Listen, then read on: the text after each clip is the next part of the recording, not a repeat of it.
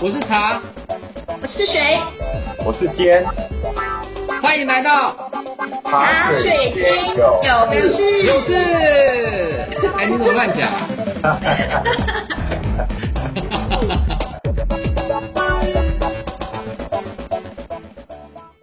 各位听众朋友们，大家好，欢迎来到茶水间有事，跟你聊聊职场大小事。我是水。这一集的茶水间出了什么事呢？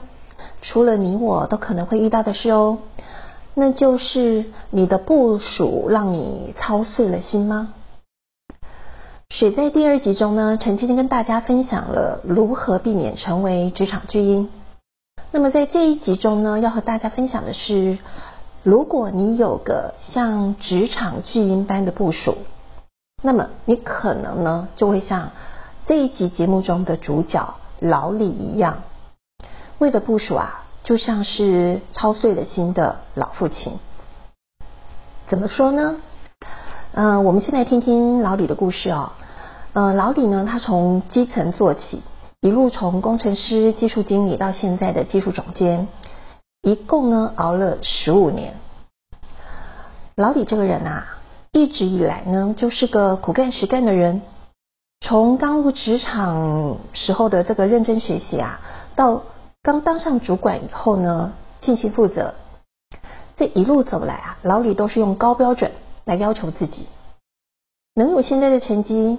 完全靠的就是他自己的勤奋、踏实还有努力。可是啊，最近这一年来呢，随着公司的业务发展不断的扩大，这一下子啊，就涌入了大批的新人。这几个月下来，老李总是觉得这些年轻人啊，怎么什么都不会？再加上这个最近部门里啊，被安排到的这个任务特别多、特别繁重，老是加班就。就不用提了，就连老李一直以来按部就班的工作节奏呢，也瞬间被打乱了。这个老李事情一多啊，呃，难免说话就会比较重，脾气呢也不好控制，不但影响人际关系，就连部门里面的工作产出呢，也是漏洞百出，完全达不到老李的要求。老李这下子啊，真的是承受了史无前例的压力，脸上呢布满了力不从心、百感交集的烦恼。那么在两周前啊，总经理就找老李谈话了，他非常婉转的告诉老李，如果真是觉得工作压力太大的话呢，可以协助他换到行政管理部门。这对老李来说呢，真是雪上加霜。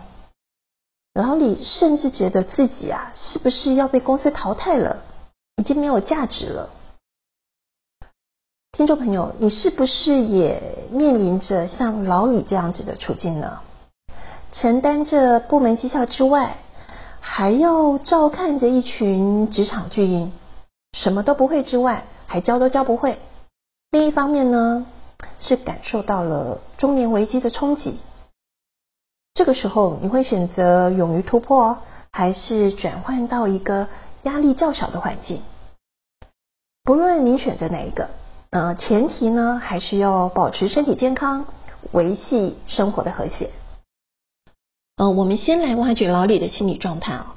呃，这两年呢，因为公司的业务发展迅速，就不断的有新员工加入团队，这个啊。让这个老李呢产生了巨大的压力还有紧迫感。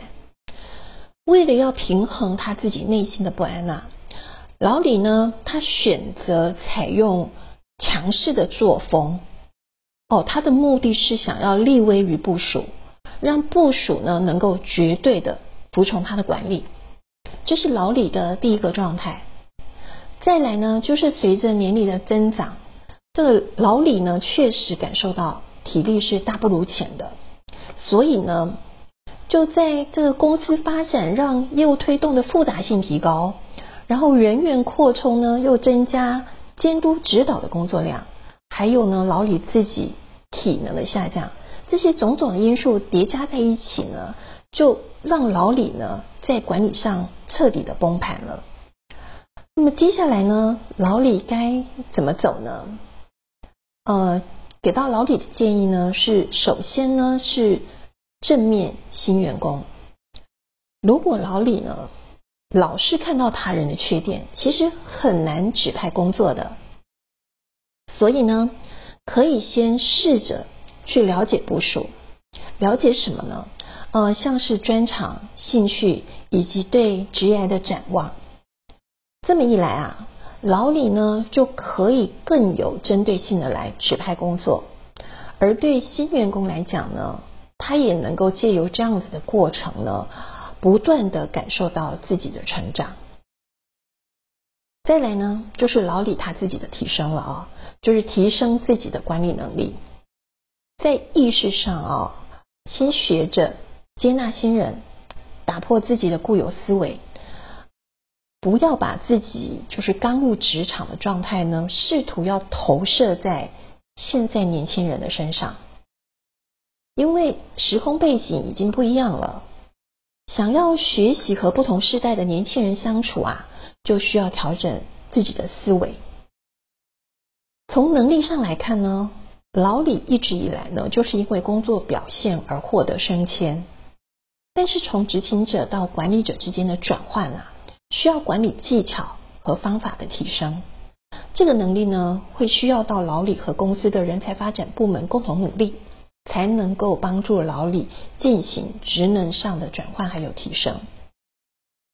管理学家劳伦斯·彼得呢，他在一九六九年提出的彼得原理，指的呢就是在组织或者是企业的等级制度中啊，人呢会因为某些就是他这个人哦的某些特质或者是特殊技能而被不断的来提升，哦就是不断的获得升迁，但最后呢会到一个自己不能胜任的。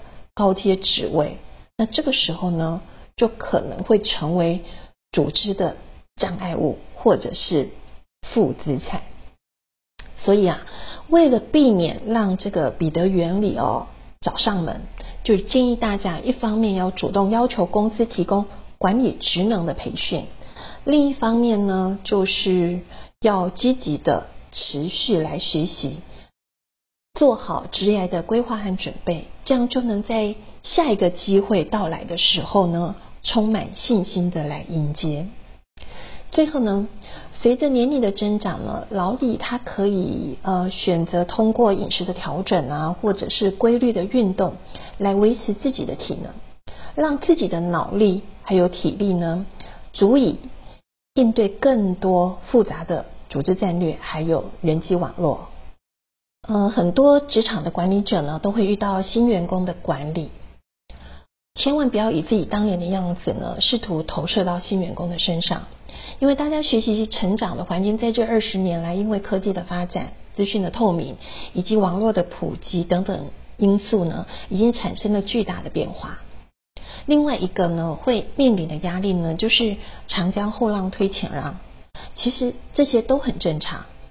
作为当代的管理者呢，需要自我警惕的是持续调整管理的认知，还有管理的思维，而不仅仅是关注在哪个部署犯了什么样的错，或者是哪里没有做好，反而呢，更重要的是找到每个部署的特长，或者呢是哪个部署取得了哪些的进步。并及时的给予鼓励，激发部署的潜能，让部署呢在工作中呢能用积极主动、赋予创造性的能量去执行工作。呃，现在市场环境呢也不断的在变化，消费者的需求、部署的这个特点呢也都一直在改变，管理者的思维呢也需要改变，但怎么改变呢？就是从过去管理部署，就是指派工作啊、报告进度啊、纠错啊这些管理工作，提升到赋能部署，就是赋予能力还有能量，通过言行啊、态度还有环境的改变，给予他人正能量，促使他人呢能够发挥个人的才能还有潜能。管理者啊，可以运用呃，比如说像教导啊、指导啊。资商啊，这些手法呢，来协助部署建立工作的能力。最重要的呢，是在部署有进步、做得不错的时候呢，积极给予鼓励，让部署呢充满正能量。这一集呢，和大家分享了管理者都会面临的状况，就是代理新员工。那么，为了避免新员工成为自己管理上的负担呢，那就总结一下，有哪一些关键要素呢？需要特别的留意。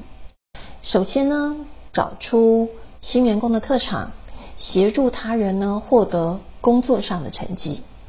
第二呢，就是避免将自己的过去啊投射在新员工的身上，或是用自己的思维呢套在他人的身上。第三呢，就是赋能。赋予新员工能力还有能量。这一集呢，到这边就告一个段落喽。我们下次见，拜拜。茶水间还有很多书，记得回来关心你我的大小事。